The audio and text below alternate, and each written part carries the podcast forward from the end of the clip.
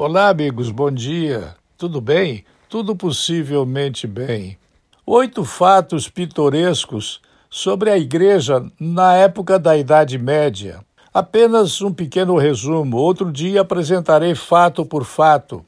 O que todo mundo sabe é a verdade. A igreja era uma força poderosa e onipresente na Idade Média. Tão onipresente, tão onipresente, que todos os textos dessa época envolviam a Igreja Católica. Mas nem tudo o que é dito e imaginado a respeito dela é baseado em fatos. Havia muita mentira também nesta época que veio e que chegou até nós. Os livros pagãos não foram destruídos. É uma verdade, preste atenção. Outro, a igreja não era contra a ciência.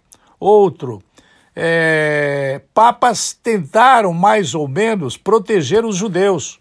Outro, a igreja não acreditava em bruxas.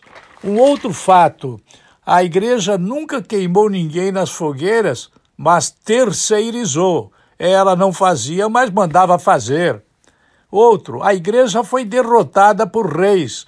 Ela vivia transando com reis. Ela achava que os reis e os papas eram intermediários para chegar a Deus.